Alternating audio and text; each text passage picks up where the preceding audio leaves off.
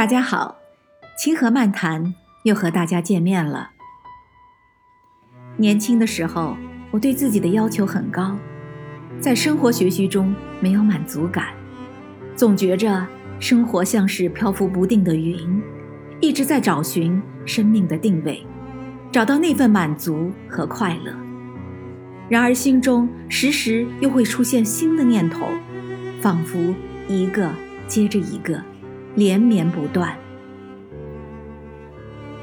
在漫漫的人生旅途中，我终于明白了，我们在生命的每一个阶段所拥有的一切，都是上苍的恩典。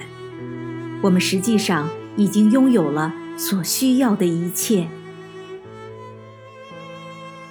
在生活中，我们每个人都会经历许多的人和许多的事，我们不断的纠结于我在何处。我在做什么？我拥有什么？我和谁在一起？谁和我在一起？诸如此类，使得我们疲于奔命，缺少快乐。其实，生活教会我，学会拥有满足感是非常重要的。在生活中，我们太专注于自己没有的东西，太过于计较生活的得失，总是在攀比中患得患失。从而导致心理不平衡，在这种郁闷中，我感悟到，与其被这种不快乐所左右，不如学会珍惜已经拥有的一切，不要太过于专注尚未发生的事情，而要对现存的一切学会感恩。其实，要做到这一点，可不是一件容易的事。要知道，学会拥有满足感。是一个学习和修炼的过程，是提升我们的心灵层次的必由之路。那么，如何学会满足呢？如果我们学会提升正确的思维方式，即使我们目前的生活状况没有改变，我们也可以从此时此刻快乐起来，而不必等到一切都改变了。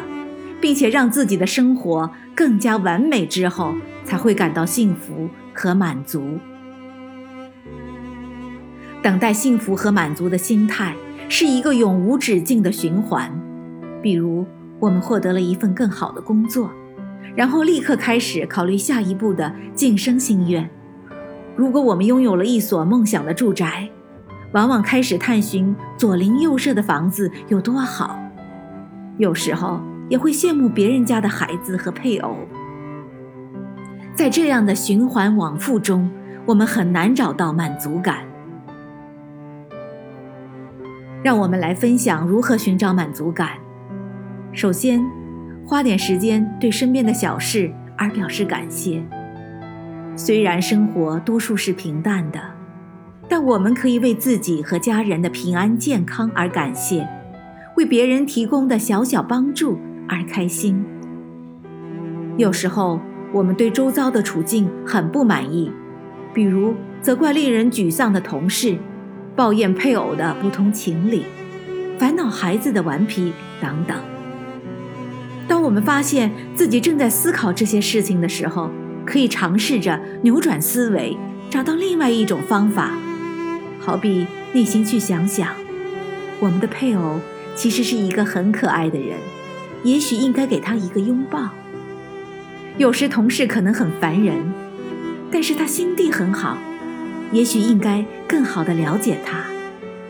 其实我们的孩子虽然顽皮，但却聪明好学，很有爱心。生活中，我们可以从一些简单的小事情中找到快乐和满足，例如散步，与亲人共度时光，看一部有趣的书。品尝一杯香甜的饮料等等，我们应当学会专注身边的简单而常见的小事，而不是期望从那些虚无缥缈的事物中寻找快乐和满足。如果您学会了满足，那么我们来看看生活会是什么样子呢？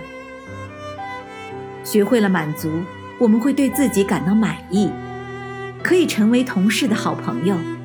可以成为配偶的良伴，可以成为双亲的孝子，可以成为孩子们的榜样。这样，我们可能会开始拥有幸福感，因为我们的友善和爱心可以感染身边的人，让大家的关系得到改善。他人也会从我们的榜样中学会对自己的满足。学会了满足，生活可以带给我们舒适和健康，便教会我们如何释放压力。